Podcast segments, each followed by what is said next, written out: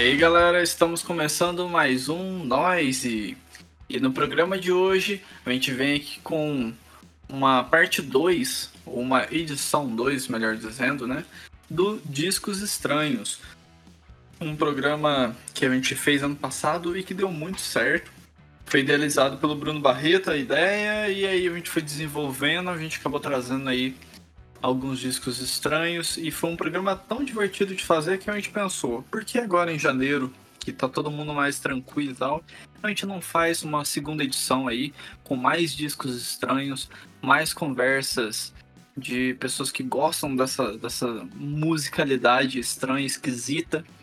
E nada melhor então do que a gente pegar esse período aqui que a gente tá um pouco mais tranquilo e trazer esse noise que foi tão divertido de gravar e que aposto que esse, essa edição aqui também vai ser muito boa de se trazer. E claro, comigo hoje temos aí o Victor. E aí, mano, como é que você tá? E aí, e aí, vamos lá, vamos falar de algo esquisito que é o que eu mais tenho aqui. Aí eu já puxei três assim, falei, pá, pá, pá, esse aqui, vamos falar. É o que eu mais escuto, coisa esquisita. É algo que a gente gosta. Exatamente, já é uma coisa que não precisa nem se esforçar para fazer. e também trouxe aí, é claro, né, o idealizador desse programa, o Bruno Barreto. E aí, mano, como é que você tá? Cara, tô extremamente feliz de estar fazendo esse, essa segunda edição aí do programa. Eu lembro que até já de, depois que a gente terminou o primeiro, a gente já começou a ter uma vaga ideia de fazer uma, um segundo episódio. Foi tão gostoso de, de gravar e, e discutir. E, e, tão fácil, né? Tanto é que eu até estava explicando aí, teve algumas das, das que eu escolhi que eu já tinha pensado no primeiro, só que aí eu pensei, pô, vou falar de alguns que vêm direto na minha cabeça e esses vão acabar aparecendo no episódio de hoje. Então, tô, tô animado para finalmente falar esses, esses três discos. Da hora, mano. Antes disso, passar aqueles recados de sempre para quem está escutando. É, peço para que você siga o arroba Underline no Instagram. É lá onde a gente conversa melhor com os nossos ouvintes, com os nossos seguidores. É lá onde vocês conseguem indicar pra gente quais artistas, quais discos ou quais temas sobre música que a gente deve trazer aqui no Nicecast. Lá a gente tá sempre também falando de lançamentos do mundo da música e qualquer novidade que a gente tem pelo podcast a gente avisa por lá.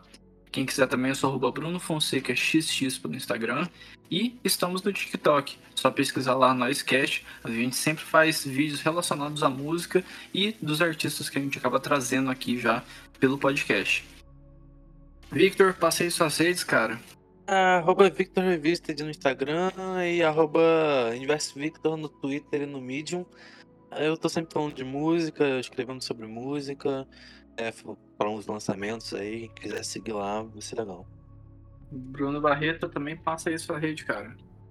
Cara, minha rede que eu uso, assim, para coisas de mais música é arroba tentando sublimar no Instagram. É uma conta onde geralmente eu boto é, no final do, do mês álbuns que eu nunca escutei antes. E onde eu posto não só música, mas principalmente música. É isso aí, galera. Acompanhe também as redes sociais então do Victor e do Bruno Barreta. E vamos então, né, seguir em frente aí, trazer a lista de discos estranhos de hoje. E acho que vocês podem gostar bastante. E claro, a gente vai tentar disponibilizar uma playlist onde a gente vai colocar aí uma música de cada disco estranho que a gente citar e vai deixar disponível lá pelo Instagram, só acompanhar. Sem mais delongas, vou começar aí, né, iniciar essa lista e trazendo um disco que o artista nem traz tantos discos esquisitos, mas esse disco realmente ele é uma coisa meio à parte. Começar então com o Free do Iggy Pop. A proposta desse disco é até explicada no encarte desse álbum pelo próprio Iggy. Ele usa sua voz para trazer o que outros artistas querem dizer. Isso tudo acontece porque durante cinco anos o Iggy Pop apresentou um programa de rádio lá da BBC e esse programa o fez se sentir jovem para música novamente, o fez querer escutar coisas novas e querendo ou não se atualizar como artista. O Iggy Pop, pô, dispensa apresentações, né? Já tem 40, 50 anos de carreira como cantor Mas nesse disco aqui, ele trouxe uma proposta bem diferente. Ele sempre cantou uma, vamos colocar assim, né? Uma coisa mais puxada pro punk, mas aí teve todas as evoluções que ele foi se permitindo, né, durante a carreira, mas sempre com a veia punk acesa dentro da, das músicas dele. É, mas aí, né, é, seguindo essa energia nova que ele se sentiu para trazer coisas novas e conhecer coisas novas da música, com o fato de estar se sentindo meio preso na sua discografia após o ótimo Post-Pop Post Depression que ele lançou em 2016, se não me engano, fez o Ig acabar convidando dois artistas novos e que ele tinha conhecido nessa época de rádio, né? Para que então fizesse um disco com poesias e algumas outras sonoridades pouco exploradas pelo Iggy Pop na carreira dele, mas que ele estava muito afim de fazer e de se aventurar mesmo. Por isso então o Free de se sentir livre. Os dois principais integrantes e parceiros de Ig nesse disco foram o Laron Thomas, que é um trompetista e escritor, e uma guitarrista que se chama Sarah Lipstate. E, bom, gente, basicamente, é, algumas composições são desses dois também, junto com o Iggy Pop.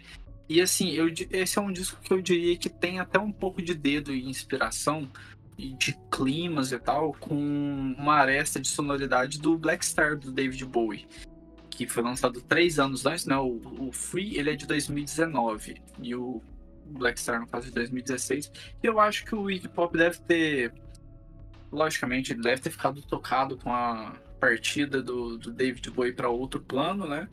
Mas eu acho que esse disco começou também a inspirar ele também a, se arriscar um pouco em coisas diferentes. Tanto que tem umas músicas nesse disco que vão mais pro lado do jazz e do rock com influências de jazz em geral, vamos colocar assim. E o que torna ainda mais esquisito ou estranho esse disco é que o Iggy, em algumas faixas, mais declama as, as poesias no meio das faixas do que realmente, tipo, não posso considerar que sejam umas spoken words. Parece que ele realmente só está declamando algumas poesias que ele separou é, de alguns escritores e tudo mais. Então parece que são realmente mais poemas no álbum. Uma das pérolas, por exemplo, assim, dessa parte mais esquisita do disco, foi escrita inclusive pelo Lou Reed e pelo Leron Thomas, que é bem bonito, inclusive, né? Com a voz mais amarga, talvez dark, talvez que vocês considerem do Iggy Pop, né? Que é bem grave e torna um momento bem marcante no disco. E, enfim, é um disco super interessante que porque traz o Ig realmente nessa vibe mais misteriosa, mais dark, e que chega a flertar com estilos muito diferentes do que a gente conhece ou pensa quando lembra do Iggy Pop, né? E quando você embarca na onda desse disco, ele fica cada vez mais prazeroso de ouvir. Inclusive, um momento onde os poemas declamados realmente podem ficar em alta para você que escutar com atenção mesmo esse disco que, pelo menos para minha visão, ele dá para ser encaixado nessa vibe de estranha. É, eu só lembro do. Tipo, acho que o último álbum que eu ouvi dele foi o Post Pop Depression mesmo. É. Que ficou em alta naquela época, né? Não, não, não ouvi esse não, legal, interessante.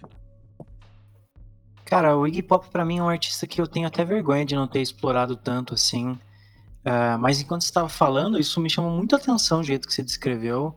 E, e aí eu botei um trechinho aqui para eu ficar escutando enquanto estava falando. E me veio na cabeça exatamente cinco segundos depois que você acabou falando do Black Star do David Bowie, que é um disco que tá muito no meu coração. E, e me lembrou bastante. E, só que uma, uma abordagem diferente, né? Então é, eu acho que seria interessante escutar isso e até comparar um pouco com o Black Star mas antes de ter escutado e tal, só de você ter falado Iggy Pop e, trompete já me chamou um pouco a atenção, né? Porque eu sou muito. Eu sou muito putinha de instrumento de sopro e não tem como negar. Eu também. Então, então assim, com certeza eu vou escutar esse álbum. Não tem a menor, não tem a menor dúvida. Pô, e só para deixar um pouco mais curioso assim, nessa questão desse disco, nem disse, né? É um disco estranho e tudo mais, mas tem uma música nesse disco que acho que talvez vai te chamar a atenção pelo, pela parada mais de jazz e trompete e tal, que é a Sonali. É, e só a cargo de curiosidade também, o clipe dessa música é bem estranho.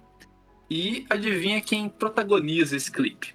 Mac DeMarco, que tava nessa vibe estranha dele em 2019. Meu Deus. Então, eu recomendo demais vocês depois também acompanharem esse clipe que é bem engraçado. Mas assim, que nem eu falei, né? É, é um disco estranho, mas que a primeira parte deles talvez vocês nem achem tão estranha, mas vindo do Iggy Pop já é estranha. Sim. E aí quando você vai para a segunda parte dele, que é um pouco mais desse lado de poemas, você vê que pega uma outra vibe. Então, assim, é um, é um disco bem interessante que eu acho que muita gente talvez possa ter deixado passar. E é um baita disco legal. Boa. Eu vou falar de um álbum, cara, que eu acho que ele meio que abriu o cenário.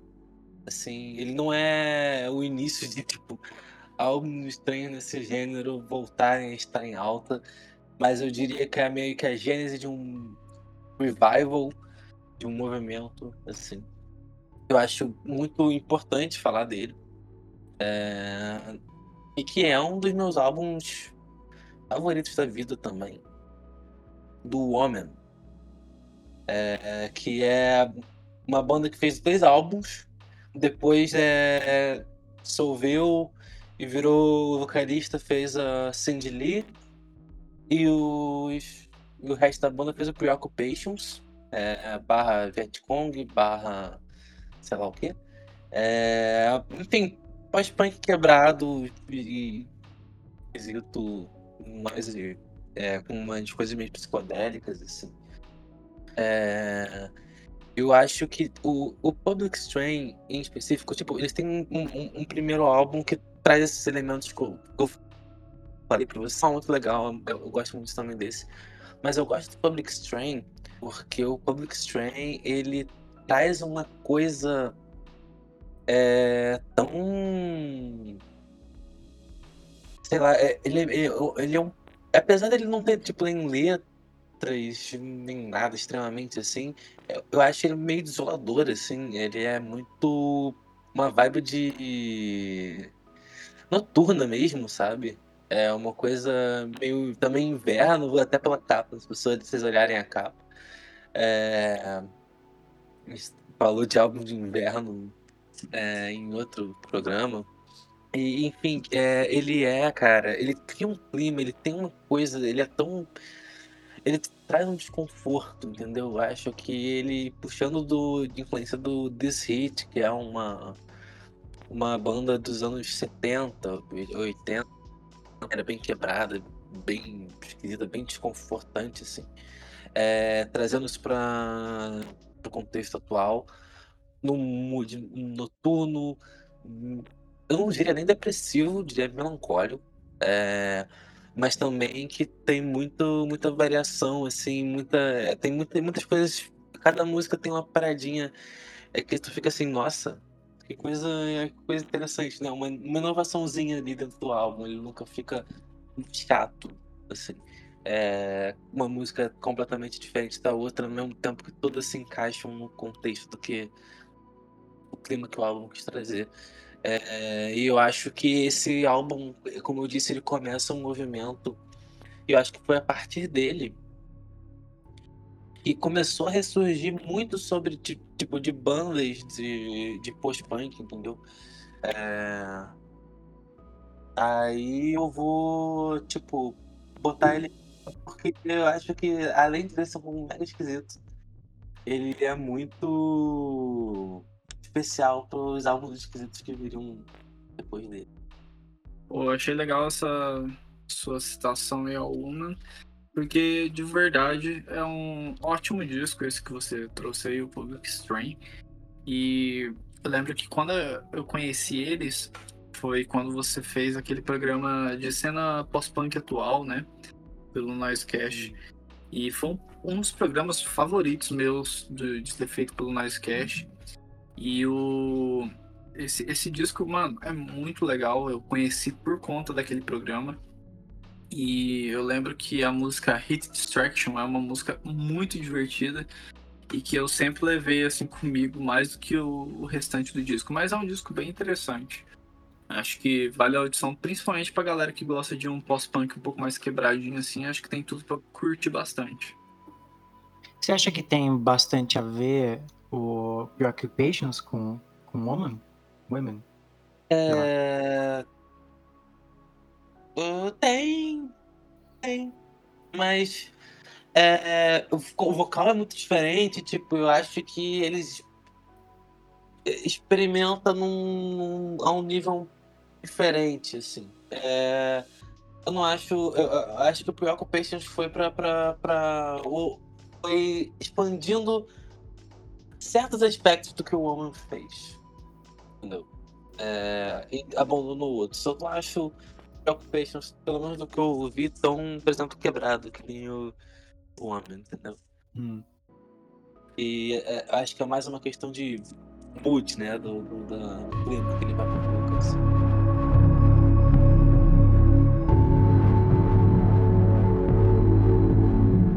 Então, eu vou fazer um drama aqui primeiro para vocês. É, primeiro disco que eu vou falar, eu vou de menos para mais estranho, talvez. Não, não, não vou seguir esse critério, não. Mas eu, eu vou falar e, nesse disco primeiro porque eu, me, eu fiquei incrédulo que a gente não tenha falado dele no primeiro. E eu tenho que falar dele agora, porque senão eu tenho medo de algum de vocês acabar citando. Mas assim, ele é um disco de 91, ele é um clássico underground.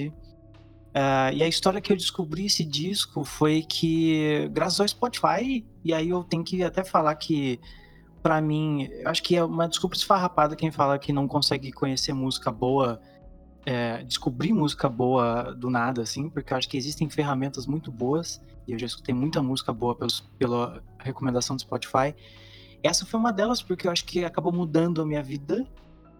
É, não sei o que eu estava escutando, que aí depois veio sugerir dessa música, mas eu comecei a escutar e eu achei que o nome dela tinha muito a ver com o, o conteúdo da música é, com, com um passo estranho, a estrutura estranha, a música inteira ela depende muito da guitarra. É, pela capa eu achei que até era uma banda, tipo uma banda paulista extremamente nova, mas ela era internacional, assim que o cara começou a falar em inglês, eu percebi. E, e, mas principalmente pela capa, porque parece um negócio muito DIY, assim, meio mal feito, do nada só pegar uma foto de quatro caras na, nadando. E esse álbum é o Spider-Land do Slint, que eu acho que, assim, é, é um clássico underground porque eu acho que existe um antes e depois do Slint. É, acho que ele ficou adormecido por muito, muito tempo, mais do que deveria, mas é, é extremamente influente. Eu gosto até de, de traçar um paralelo aqui e pensar, às vezes do nada eu fico pensando, tipo, porra, existe o, Velvet Underground para existir o Slint para existir Black Country Road. Esse é o que passa na minha cabeça um pouco. Uhum. E mas o Slint, eu acho que ele é estranho como o Sonic Youth, mas ele é muito diferente do Sonic Youth. Uh, mas tipo assim, ele é extremamente cru, é, ele, ele depende muito da guitarra, que nem eu já mencionei. A guitarra é um instrumento super principal, e aí eu, te, eu tenho que dar um, meus parabéns pro David Parro, porque ele é incrível, puta guitarrista inventivo e criativo. É, só pelo trabalho que depois ele foi fazer também com o Tortoise, também é fudido o álbum deles. É, mas o Slint fica com esse legado inegável, incrível. Eu acho que se existem dois álbuns de duas bandas que, tipo, é, é bom eles ter parado. Quer dizer, na verdade, não, mas uh, o Slint parou, né? Mas essa outra banda não. Mas que teve um legado fodido no, em 90, perto de 2000, que é o Slint com o Spider-Land e, e, o primeiro álbum do American Football, né? Que acho que eles nem deveriam ter tentado fazer coisa melhor, porque acho que não dava. E o Spider-Land não tem como fazer o álbum melhor do que do que esse aqui, não. Uh, mas enfim, se você gosta de post-rock, aqui a gente tem um, um, não digo o nascimento do post-rock, mas é uma, um nascimento de um subgênero de post-rock, eu acho, que mistura um pouco de math rock. E, e assim, é, acho que até pode ser estranho eu, eu falar sobre esse álbum aqui, porque depois de muito tempo escutando, ele não me é mais estranho. Mas eu acho Uhum. que uma pessoa que vai, que pega e escuta assim do nada, vai achar muito estranho, porque ele tem esse ritmo quebrado, ele tem essa coisa do, do vocal que é super estranho, que é tipo, literalmente uns quatro adolescentes fazendo música, então é, os caras que cantam, eles têm uma voz de adolescente muito fodida. É, então tem esse senso de emergência até na- no vocal dos caras, que às vezes é bem em- como conversa e muito sombrio e estranho. Ah, eu acho que também, acho que ah, posso dar destaque aqui pro Dom Aman, porque essa música é muito tensa e Ah. estranha. Ela começa estranha, depois ela vai ficando, pegando o ritmo e ficando mais estranha. A guitarra começa a ficar com mais energia, depois soca um- uma guitarra com distorção do nada, sem bateria, sem ritmo, sem nada. O ritmo só pela guitarra. É é um disco extremamente sombrio, só por causa de- da guitarra, e eu acho isso incrível.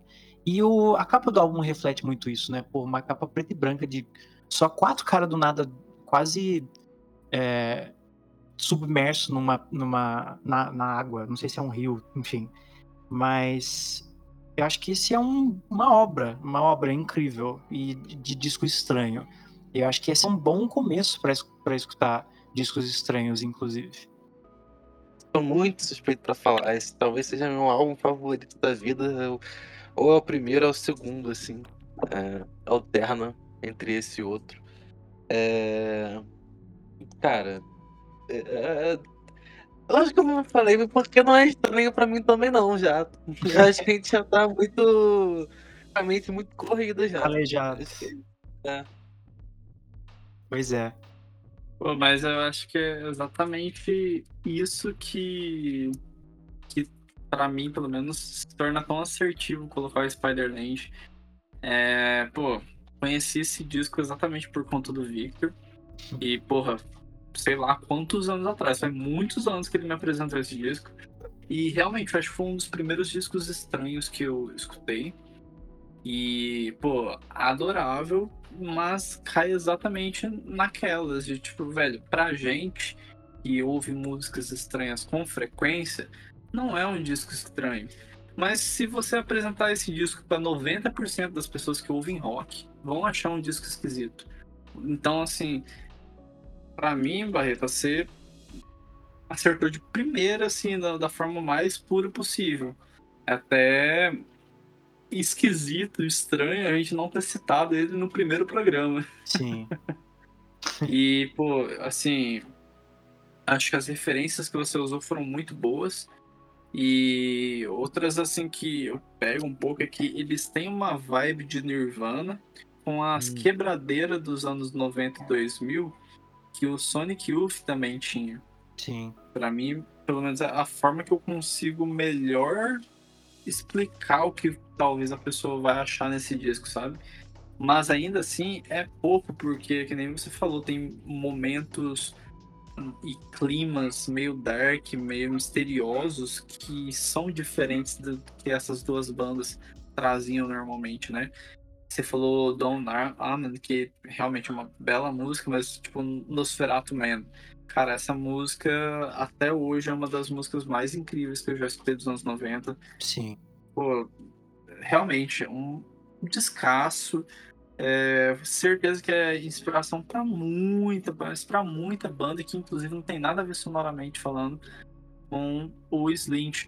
Eu lembro até que acho que teve uns dois anos atrás, talvez, não sei quando foi exatamente, mas eu lembro que até a, a banda Eterno Rei, que não tem nada a ver com Slint, os caras da banda foram num rio, tipo, mergulhar e tal, e tiraram uma foto tentando, tipo, ficar parecido com a do Slint e postaram no Instagram deles escrito apenas Spiderland. E pra, pra ver o tanto que realmente o Slint consegue ser usado como referência pra bandas até que, mano, teoricamente falando, não tem nada a ver com eles. E realmente, é, para mim, é um daqueles discos realmente marcos do, do rock estranho. Pô, de verdade, parabéns pela escolha, porque realmente, se tem um disco estranho que merecia ser citado, seria esse. É que pra gente não é estranho mais. É. Bom, então vamos seguir em frente. Agora vamos com outra banda noventista. mas agora uma banda nacional e que eu tenho certeza absoluta que só eu escutei. vou trazer aqui a banda Pato Fu com o disco Gold Ken. É, o rock nacional dos anos 90 foi coisa de maluco, né? Mil bandas criando mil coisas diferentes e várias delas foram dando certo. E uma das que demoraram para realmente dar certo foi o Patafu. Lendária banda indie mineira e assim, isso tudo porque a cada disco eles sempre tinham uma música que ganhava o seu destaque assim, na, na cena nacional mas eles só foram realmente alcançar uma consistência maior do quarto e principalmente do quinto disco em diante. Ou seja, lá em 98, 99, sendo que o primeiro disco da banda é de 93. E eu decidi por trazer o Gold Ken, que é um disco de 95, segundo disco da banda, né? Porque eles ainda estavam numa direção sonora que não era ainda muito clara, até que tinha a intenção de ser clara, né? Eles tinham lançado o primeiro disco e tipo, mano, um disco esquisitão. E as gravadoras na época apostando muito ainda no rock nacional.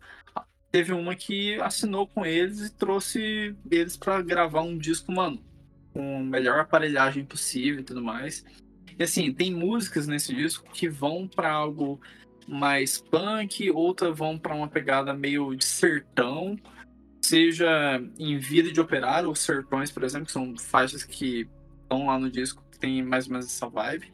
E, e, algumas outras músicas, tipo, eles colocam umas batidas eletrônicas e que logo na faixa seguinte você já vê que o, sai do caminho completamente diferente que você poderia achar que eles vão, né?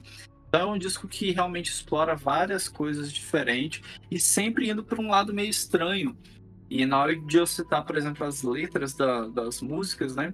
Muitas vezes vai causar mais estranhamento vai te deixar curioso em tentar entender o que, que eles estão falando ou as possíveis referências do que eles estão trazendo, né?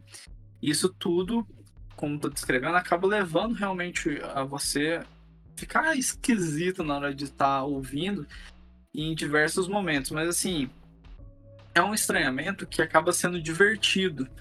É só você realmente e solto, sabe? Tipo, não, você não tem que esperar alguma coisa desse disco. Você só escuta, porque vai ter alguns momentos que você vai achar engraçado, tem alguns momentos que você vai falar, mano, o que tá acontecendo aqui? Tipo, por que, que eles lançaram essa música? E vai ter outros que falam, nossa, olha só que momento interessante aqui no disco, né? Pô, olha que música legal, enfim.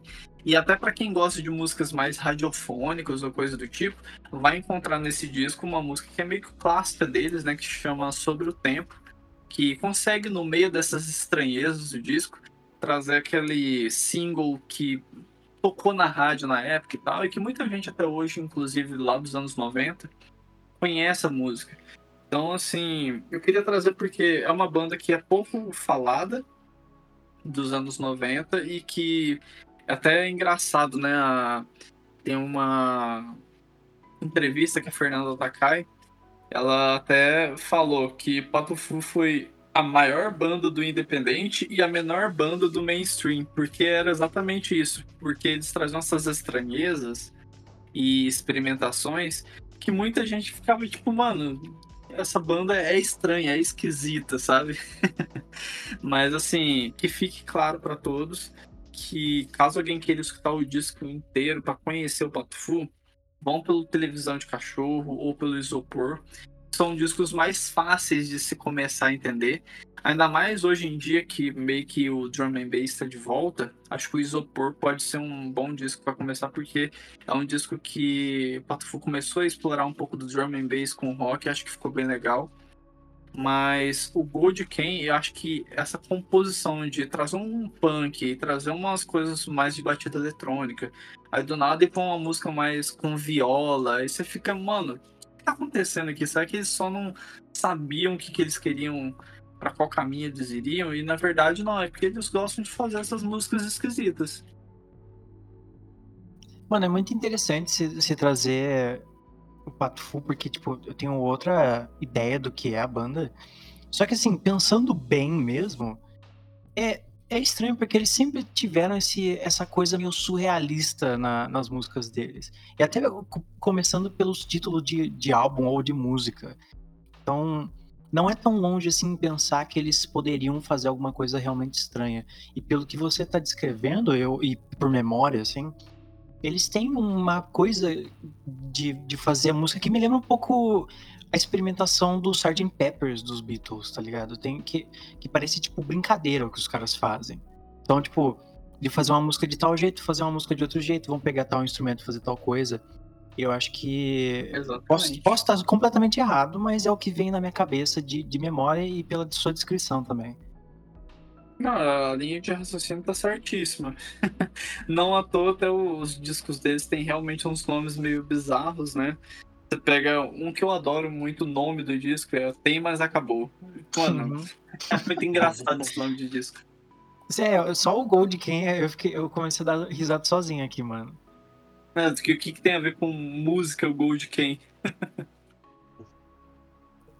Cara, pior é que é engraçado que outro dia eu tava escutando, eu comecei a escutar, não terminei de escutar, o, o Televisão de Cachorro.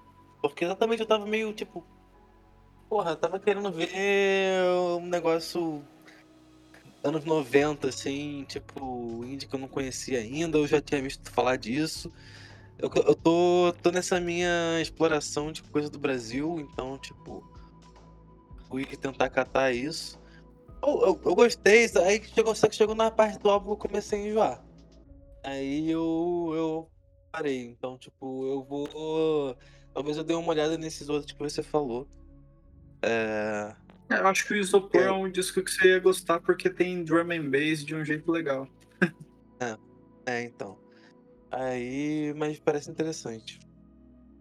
É, então, para quem gosta de música estranha, acho que esse Gold King ele traz exatamente as estranhezas durante o disco inteiro. Então, fica aí de indicação. Eu vou trazer um álbum que, assim, cara, é. Tem gente até que, que faz alguma coisa parecida, já surgiu muita coisa. É, ele também é, acho que é, influencia bastante coisa, não só no gênero dele, mas como também, tipo, tem umas músicas desse álbum que são sampleadas pelo hip hop, assim. É, Pente Grande, tipo Pharrell Williams, assim é, que já admitiu que é fã, Talent Creator. Inclusive a vocalista dessa banda tá numa música do Talent Creator. É, e o álbum é o Dots and Loops do Stereolab. É, cara, o Stereolab é, é, é muito difícil de escrever. Eles são uma mistura do rock alternativo normal com aquela pegada de crowd rock, que é aquela aquele gênero psicodélico dos anos 70 lá, alemão, de Cam, do início do, do Kraftwerk, enfim, várias, várias interessantes que vem de lá. Junta isso com uma psicodelia, com jazz e bossa nova e lounge music, e bota tudo no liquidificador e sai uma um, um, monstro assim, mas que é muito bonito e assim as músicas deles são todas muito bonitas, eles é, tem arranjos criativos, as músicas nunca são muito óbvias, assim. É... Eu acho que o Sem Loops é uma boa introdução. Chega nem a ser meu favorito, Astrolab, mas eu quis colocar ele aqui porque ele é certeza de sucesso para quem for ouvir. É... E é isso, é tipo. Pô, você puxa muito de, de bossa nova do Stereolab, assim, e tipo. Junto com, com rock é, psicodélico e, tipo, alternativo, assim, tem uma música, por exemplo, que eu gosto muito, que é um destaque que eu queria fazer, que é a Refractions in the Plastic Pulse. Ela tem 17 minutos, certo? É... E ela caminha por diversos lugares, assim, dessas coisas que eu tô falando, todos, e todos eles que ela vai são lindos, assim. Eu acho que eu, eu, eu gosto muito do Serial Lab porque é, ele é experimental, ele é. ele faz essas misturas, é interessante, mas eu acho uma música, tipo. Qualquer pessoa pode gostar, cara. Pode achar estranho, mas assim. É, é um estranho convidativo. Entende? É uma, uma parada que, pô, também Adoro escutar numa tardezinha ensolarada, sabe? É, dependendo da música, dependendo da música, dá pra botar num, num, numa tardezinha assim, entendeu? É, com a galera. Enfim, eu acho, tipo, que é um, um estranho que mistura uma porrada de coisa, às vezes é meio difícil de entender, mas que é muito gostoso de ouvir. Eu acho que qualquer um pode com um pouquinho de perseverança curtir fácil, porque é bem acessível também. Eu não parei para ouvir tanto o Stereolab para poder dar uma uma opinião um pouco maior, sabe? Mas é uma banda que eu e o Victor acabamos conversando de música sempre, então eu sei que ele tem escutado bastante Stereolab no último ano. Então já é uma coisa que já, já me instiga a querer escutar, né? E trazendo aí esse disco aí, quem sabe seja um disco para eu começar a escutar com atenção o Stereolab, mas pô, para quem manja um pouquinho de rock alternativo, certamente já deve ter escutado falar, pelo menos, do Stereolab. E principalmente desse álbum também, né, mano? Eu tenho a sensação de que ele é um puta clássico underground. Eu lembro que a. Acho que a Pitchfork que fazia aqueles, aqueles vídeos de liner notes, que sempre pegava sim, alguns álbuns que, tipo, muito singulares, muito especiais, que fez um. que são muito influentes no underground. Tinha o Loveless lá. É lógico que eu, que eu fiquei sabendo por aí. E eu lembro que tem o do Stereo Lab, só que eu, nem, eu não sei se eu já cheguei a escutar esse álbum, mano, porque você falou e me veio pela cabeça, tipo, eu tenho uma noção do que é, mas não me parece que é muito estranho. E só que eu acho que se eu escutei, deve ter sido uma música só, tá ligado? E como esse é um puta clássico, eu acho que eu preciso dedicar um tempo certo para escutar, principalmente esse álbum. Ele é estranho, mas assim, como eu falei, ele é estranho, mas ele é acessível. Ele é, o estranho dele, que eu acho, é tipo, é a mistura maluca que ele faz. Uhum. É, e assim, como eu falei, como eu recomendei aqui, tem uma, por exemplo, a Refractions é uma música de 17 minutos. É, que vai para diversos, diversos lugares, vai para diversos lugares. E é. Esse tipo de coisa já, já classifica, né? Um pouco como estranha. Se vocês gostam mais da, do, do, lado do rock alternativo, assim, vocês ouviram do Stray Lab, talvez eu recomende o Emperor Tomato Ketchup, que é o meu favorito. Eu botei o Dancing Loops porque ele é um clássico e porque eu acho que ele é mais acessível mesmo. Sim. Mas é o, o Emperor Tomato Ketchup, ele tem uma vibe um pouco mais de jam, assim, mesmo, de improviso, né? É, e músicas lindíssimas também. Enfim, Serra Lab tem uma discografia gigantesca e é bom demais. Boa. Bom, eu vou puxar aqui então um que para mim é eu acho que até lembra um pouco a quando eu falei do Daniel Johnston no primeiro, é, que também é no mesmo nível de, de coisas estranhas e trágicas, que é, é, Porra, inclusive eu não sei, eu, não, eu espero que vocês não tenham falado disso no primeiro episódio e eu só esqueci. Mas eu acho que para mim esse álbum eu não, eu não poderia deixar de falar dele que é o A Crow Looked at Me do Mount Erie. A gente não chegou a falar dele no primeiro episódio, né? Não, Jesus Cristo. Eu posso mutar aqui? É, eu, eu, ouvi esse álbum uma vez na minha vida. É um álbum lindo, maravilhoso, fantástico, que eu nunca mais quero ouvir na minha vida. É, só comentário. Cara, é muito... é, fala, fala. Não, o que, o que eu vou falar é exatamente isso aí, porque é o seguinte: esse álbum eu só escutei uma vez. Porque eu não uhum. consegui escutar mais vezes. Porque assim, é, justamente por, o porquê dele existir é o que deixa ele tão estranho. Não em si a sonoridade. Porque eu acho que, é, em questão de música mesmo, eu acho que o que é mais estranho é o jeito que o, que o Phil Ever, Elverum, eu acho que é o nome dele, uh, canta. Porque é uma coisa bem mais. É, bem mais falado também. Acho, acho que a gente tá falando bastante de, de, de álbuns onde a pessoa mais fala do que canta. Apesar de ter uma melodia, mas não segue um ritmo, lembra até um pouco o jeito que a Bjork canta às vezes.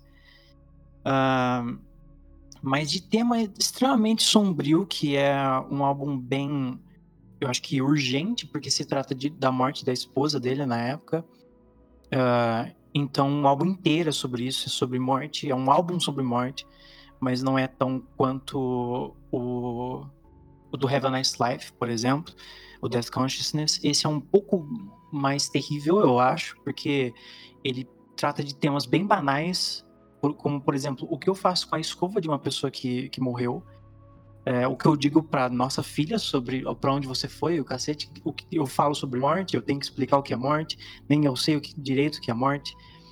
E, e tudo feito, assim, dá para ver muito bem que foi produzido uh, na casa dele, com instrumentos. É, na verdade, foi feito com instrumentos da, da esposa dele, que tinha morrido. Uh, então, tem uma coisa bem mais pessoal, bem mais íntima ali. Só pelo jeito que ele canta já é extremamente íntimo e é bizarro. Uh, e até estranho porque eu escutei, eu não conhecia o Microphones, que o Phil é, canta no, no, The Microphones. Eu não escutava, é, nunca escutei, nunca tinha escutado, principalmente o, o, The Glow Part 2, que é um puta clássico indie. Eu escutei depois de ter escutado A Crow Looked at Me. E é muito estranho ver essas duas facetas do Phil. E, mas esse aqui é tão foda de escutar por causa do tema, e o tema deixa a música estranha, e também a música deixa o tema muito intangível e difícil de discutir. É, é muito mais difícil de descrever do que o do Daniel Johnston, porque a sonoridade do Daniel Johnston é muito particular. Apesar da história dele ser bem, bem, bem trágica e bem triste. Mas esse aqui é muito particular também.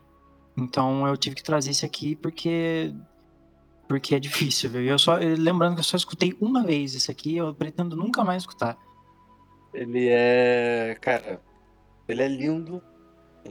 Assim, tipo, é um testemunho fantástico, mas ele é, é, é um álbum que, que é, é, pesado, você vê os relatos, né? As coisas ali. Eu, eu sou. Não diria que eu sou fã, acho que eu não, não, não conheço tanto quanto eu deveria do Phil Elverum, que é o o Mount Huey barra The Microphones, assim. Uhum.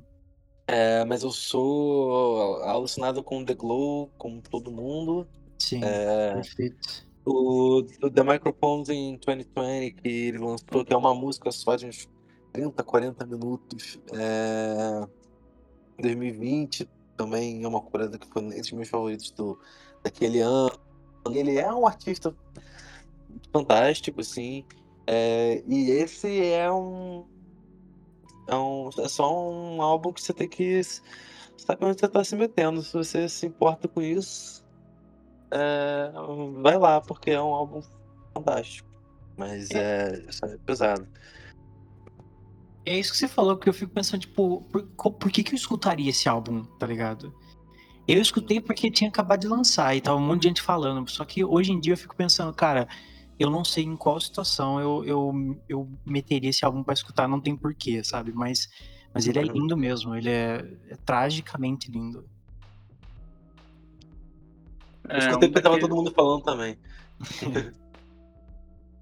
é um daqueles discos que eu só consigo falar que tá anotado aqui que eu vou escutar depois. Cuidado, hein? É, é. Sem problema.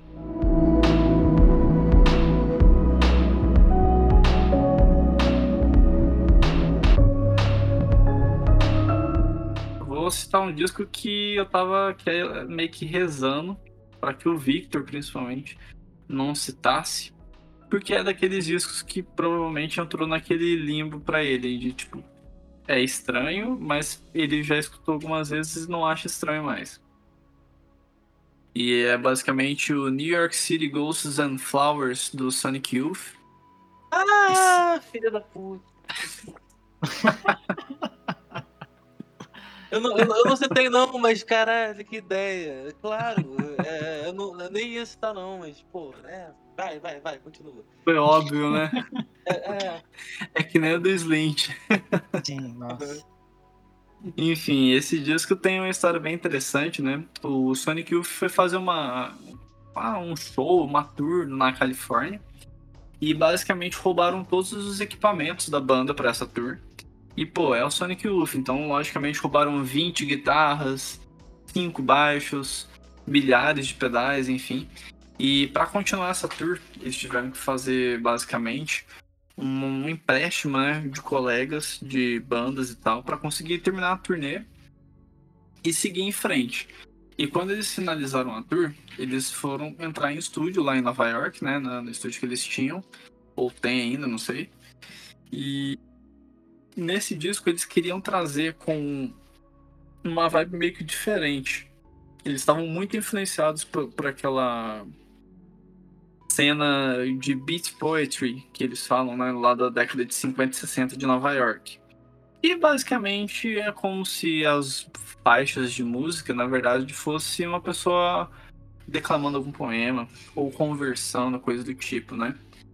E essa cena foi meio que uma das inspiradoras para o que viria a ser a cena hipster e lá dos anos 60 e tal e que inclusive dizem que o John Lennon se inspirou um pouco nisso para criar os Beatles.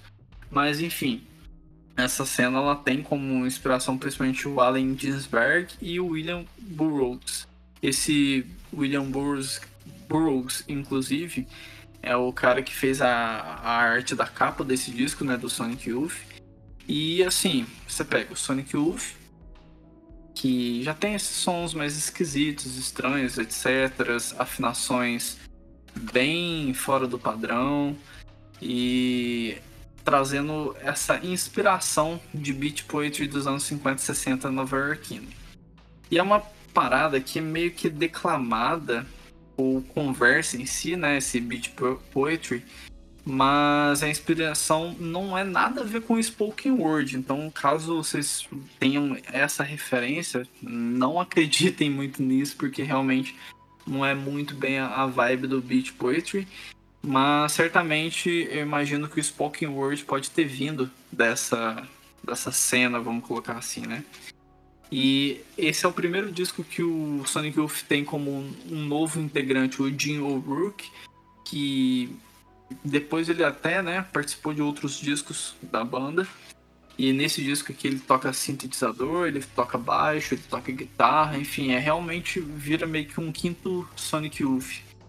E além de estar tá produzindo também esse disco, foi o primeiro disco que ele produziu da banda. E esse é um disco que, caras, é, assim, talvez até o Victor pode falar melhor, mas eu acredito que a melhor definição é que Sonic Youth pegou uma sonoridade experimental e colocou com uma coisa mais minimalista e sem a intenção de fazer algum trecho da, da letra da música ser um pouco mais de refrão ou ser radiofônico, coisa do tipo.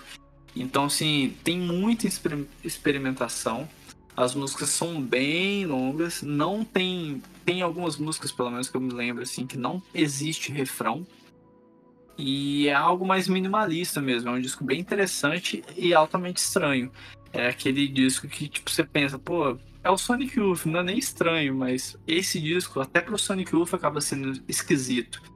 E para quem é curioso assim do que, que a Pitchfork, por exemplo, fala sobre discos e tudo mais, esse é um dos nem, únicos. Nem comente, pelo amor de Deus. Ah, que pariu, então, o New York City Ghosts ele é um dos únicos discos da história a receberem um zero da Pitchfork. É lamentável. Ele recebeu um sonoro zero e, enfim, por último, se vocês pesquisarem vídeos da tour dessa época do Sonic Youth, é legal que eles colocavam um telão atrás, né? Colocando algumas cenas antigas filmadas em Nova York, para realmente dar o clima do que eles pensaram para esse disco. E é meio que um experimental minimalista. Então, assim, acho que belos exemplos que vocês podem achar nesse disco e de músicas que conseguem trazer um pouco dessas energias que eu falei é o Side to Side que a Kim vai falando enquanto os outros instrumentos vão meio que no fundo experimentando e aparecendo bem de leve. E, pô, tem também a, a acho que é Nevermind, se não me engano, é desse disco e também é muito boa. Acho que é a segunda música desse disco, enfim. E que são belos exemplos aí de músicas estranhas, até pro Sonic Youth, que já é uma banda que para muitos já é considerada estranha. Esse daqui eu acho que é o momento mais esquisito que a banda conseguiu percorrer na sua história. Cara, é. Pô, é... eu sou suspeito pra falar, porque minha era favorita do Sonic Youth é essa com, com Jim, é essa do, ali da aquela trilogia do início dos anos 2000, né? É, começa nesse, termina no Sonic Nurse, que provavelmente é um favorito do Sonic Youth. É, eu acho que ali eles estavam encontrando um balanço entre tudo que eles tinham feito. É, muito polido, uma banda muito madura, experimentando com coisas que tipo interessavam de fato. Eu acho que esse, esse álbum é um desvio de, de percurso tão interessante, tão legal.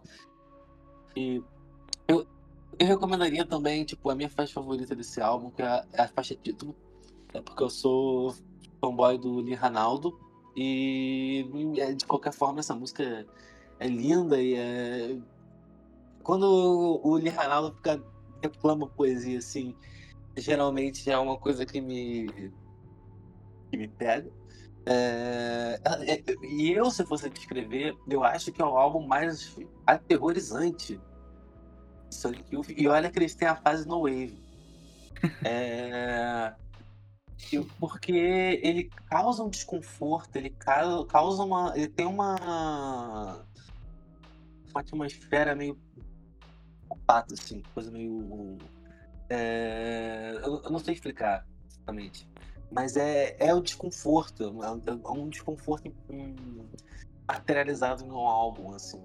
É... Nossa, eu ouvi muito ele no início da pandemia. E também eu, eu, eu, sempre costumo brincar que eu acho que esse é o meio que o Spider-Land do Sonic Youth. Achei interessante. Eles trazerem o Spider-Land e o Spider-Land do Sonic Youth. aqui. É, mesmo que tipo, são só alguns elementos que eu acho que batam, assim. Mas é. Pô, enfim, amo. Amo muito esse álbum. Muito. Então, tá vendo? Por isso que eu já falei que talvez o Victor ia acabar selecionando ele, mas que bom que não e que eu consegui trazer ele também. Pô, eu, eu, concordo tudo que o, que o Victor acabou de falar. Eu diria que, tipo, o Sonic Youth ele tem três facetas, que é da, da parte do No Wave, depois os, os anos 90, só que junto o, o Daydream Nation, e os de 2000, porque eu acho que é muito diferente o que acontece de antes para pós 2000, com a, com a chegada do Jim O'Rourke. E, tipo, tudo, tudo de 2000, com ele, é, eu acho tão interessante que eles conseguiram encaixar ele e faz toda a diferença. Mas o, eu devo confessar que desses de 2000, o, esse aí foi o único que eu não escutei ainda, mano. Então eu tenho até vergonha, porque é, tem uma entrevista do, do Lee no Caso Gastão, que era tipo, um, um puta jornalista da MTV, na época de ouro da MTV, que ele pega todos os discos do Sonic Youth e vai fazendo umas perguntas e ele fala, tipo, indica qual qual disco que, que você acha underrated pra cacete, que você gostaria que mais gente gostasse. E ele pegou esse aí e falou, olha, esse aqui eu, eu acho que merecia mais. E aí que eu fiquei sabendo da, da nota da Pitchfork e o cacete, que puta que eu pariu. Pra dar zero para qualquer projeto do Sonic Youth já é ridículo. E, mas, é, porra, os caras queriam mesmo. Era, tava na, na listinha deles de coisas ridículas para fazer no ano. Mas, mas quero escutar esse álbum, mano. Eu preciso de mais Sonic Youth na minha vida. Hoje tá, tá do lado Por das favor. duas pessoas certas.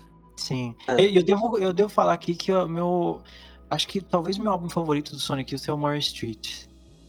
Olha só. Olha só. Olha só. Pô, cara, pelo amor de Deus, o meu é o, é o Sonic Nurse. Mas é, é muito tipo, bom também. Nossa. O New York City Ghosts ali, tipo, muito perto. E eles são uma trilogia, cara. Eles são basicamente a trilogia. É o New York City Ghosts and Flowers termina com o Sonic Nurse. Assim, não é só falta é... esse.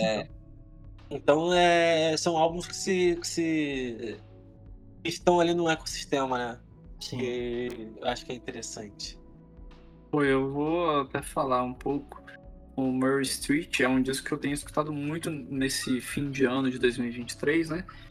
Acho que foi o disco que eu mais escutei, assim. E ele, ele começa a se tornar menos estranho, né? Para quem for ouvir e tal. Mas os momentos mais calmos dele me lembram um pouco New York City Ghosts em alguns momentos. Então acho que você tendo o Murray Street como um ótimo disco, acho que você tem bastante chance de acabar se agradando aí com New York City Ghosts. E só pra complementar o que eu tava falando antes, né? Eu tinha falado de Side to Side, mas Nevermind What Was It Anyway. What Was It Anyway, acho que é uma outra faixa também bem legal. Eu acho que essa daí, inclusive, talvez seja mais palatável do disco, talvez. Mas ainda assim é bem estranha. E, pô, esse vídeo que você citou aí do de Ronaldo com o Gastão é um dos meus vídeos favoritos do YouTube.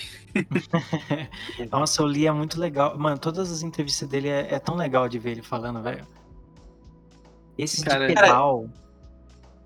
Tem que ver esse. Tem que ver esse. É, o do de pedal também é muito legal, que ele vai no, nos equipamentos da banda, né? Sim, nossa, é muito. É muito Todos esses geek nerdola do cacete de pedal, mano, é muito legal ver vídeo desses caras, mano. Vídeo do, Sim. do, do Jay Masks, que é um puto introvertido do cacete. Ou Kevin Shields, é muito legal. Esse cara, esse cara não deve falar nada da vida assim, ser de equipamento, tá ligado? Então Só deixa eles falar falar. Cara, e Não, mas- uma, uma curiosidade aqui é que o, o meu arroba no Instagram é por causa de Karen Revisited. Ah, é, pode crer, é verdade. É, é. Então, pra tu ver o quanto que eu gosto do- Sim, dessa era do nossa, Silent Hill. eu, nossa, eu, eu acho que eu vou acabando aqui, eu vou escutar More Street, puta que eu pariu. Pô, tô pensando também escutar um o New York City Ghost mesmo. É, O último álbum que eu vou trazer é... ele é um esquisito assim eu acho extremamente à frente de seu tempo. Ao mesmo tempo que também já misturava algumas coisas que rolavam na cena do que eles chamam de IDM, que é a- ou a, a música eletrônica ali da do Boys of Canada, FX Twin, junto com um, com esse coisa meio glitch, com um rock alternativo, com algum Não, não, não, não, não, não. pop. Não, É, sim, sim, sim, sim, sim. É o Velocity Design do Switch Trip. nem fudendo, mano, não fudendo, eu ia falar dele, caralho. Ah, e tu aí, aí, aí, é sério de falar dele agora também? Sim, eu ia falar dele agora, mano. Eu, você Ai, começou a falar, eu, eu, eu já tava, tava até bolando na minha cabeça. Nossa, o meu também é IDM, o meu também tem glitch e também achei muito à frente do seu tempo. Que bosta! Quer falar dele, cara? Eu tenho mais um guardado aqui. Ah, mano, tá- porra, eu, eu pensei num aqui também. Se você quiser ficar com esse, beleza. Ah, não, então, tá, então, então deixa, eu- deixa eu, eu continuar. É, Cara, e ele é assim. Ele é uma mistura tão, tão, tão bem tão maluca. É... Que é essa pegada, pegar uma coisa do, do, do, do glitch, e mistura com o rock alternativo e transforma faz músicas longas, psicodélicas, barra progressivas, assim.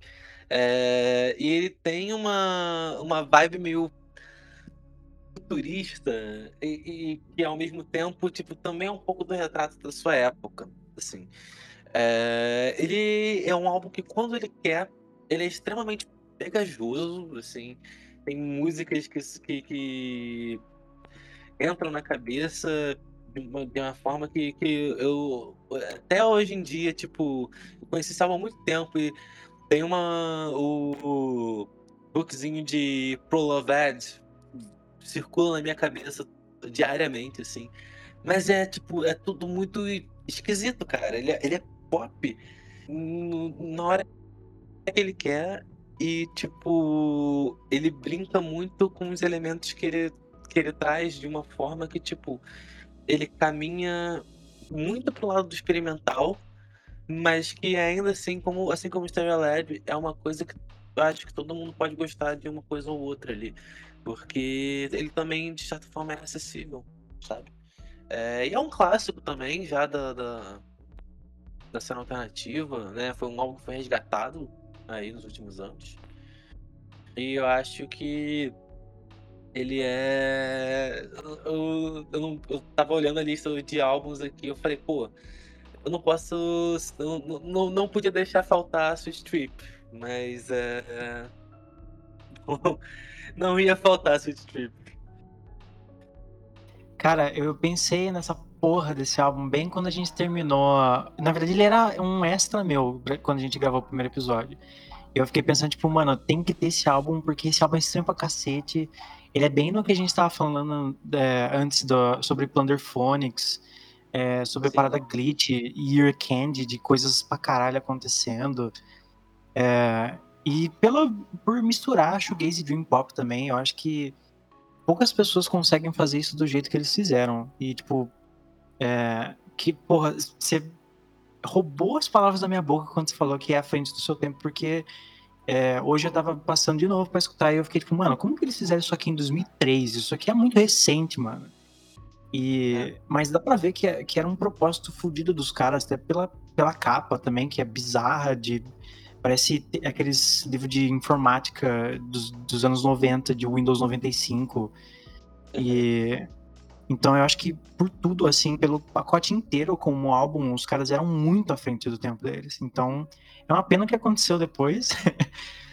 é, mas o Sweet Tip é uma banda muito especial. Eu acho que uh, o álbum mais recente deles também chega até a ser um pouco pau a pau com esse aqui também, porque é muito bom e também pela toda a questão de tipo produção mais nova, de várias mais outras possibilidades eles conseguem expandir foda o, o jeito que eles fazem música e toda a pegada glitch. Mas eu acho que não existe álbum como esse aqui. Então eu tinha escolhido esse aí. Mas eu pensei em outro aqui também que acho que, que também é igualmente bom. Esse do Sweet Trip é até curioso que eu acho que foi hoje, inclusive, que eu acho que o Victor postou a capa do disco no Twitter. Postei, cara. Eu, eu postei no Twitter de Aquele meme do. Eu acabei de botar aqui no, no nosso grupo. Aquela, aquele meme do Você moraria, Gui? Aí ah. é a capa do Velocity Design Comfort, assim. É...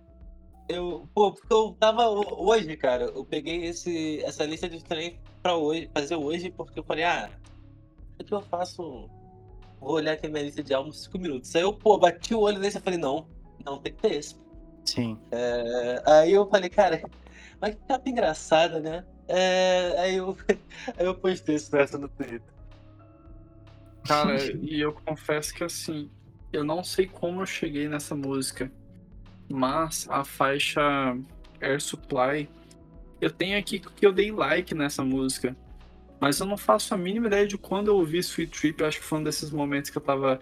Deixei alguma banda tocar. Depois que acabou de tocar a banda, o Spotify começou a me recomendar coisas. Em algum momento deu like. Até aqui que eu dei o like em 2021. Mas eu nunca voltei nessa banda. Então, na verdade, nem conheço direito para poder opinar. Mas, logicamente, pela indicação que via de ambos e pelo jeito que você descreveu aí, eu realmente tô bem curioso para escutar, até porque a música Air Supply que eu dei like aqui, enquanto vocês falavam, eu dei uma escutadinha aqui, eu falei, pô, essa música é divertida mesmo, mas eu não faço a mínima ideia de quando que isso aconteceu. Cara, o. Eu amo, tipo, tudo que o Velocity Design Comfort faz, experimenta, maneiro ali. Mas o You Never Know Why, que é esse que tem essa música, é um dos meus álbuns favoritos da minha vida, assim. Eu acho que é o meu favorito do Sweet Trip. Ele é muito mais acessível. Ele tira essa parada do glitch. Mas são músicas, assim, que, é, é música indie rock, indie popzinho pegajoso. Do início ao fim. Tipo, é... E ainda assim experimenta com algumas coisas. Então, tipo, qualquer desses lados que for pro Sweet Trip é, é muito maneiro. Pô, doideira, de verdade. Se lerdar foi você que me apresentou em algum momento é, e eu dei like lá e esqueci. Esqueci.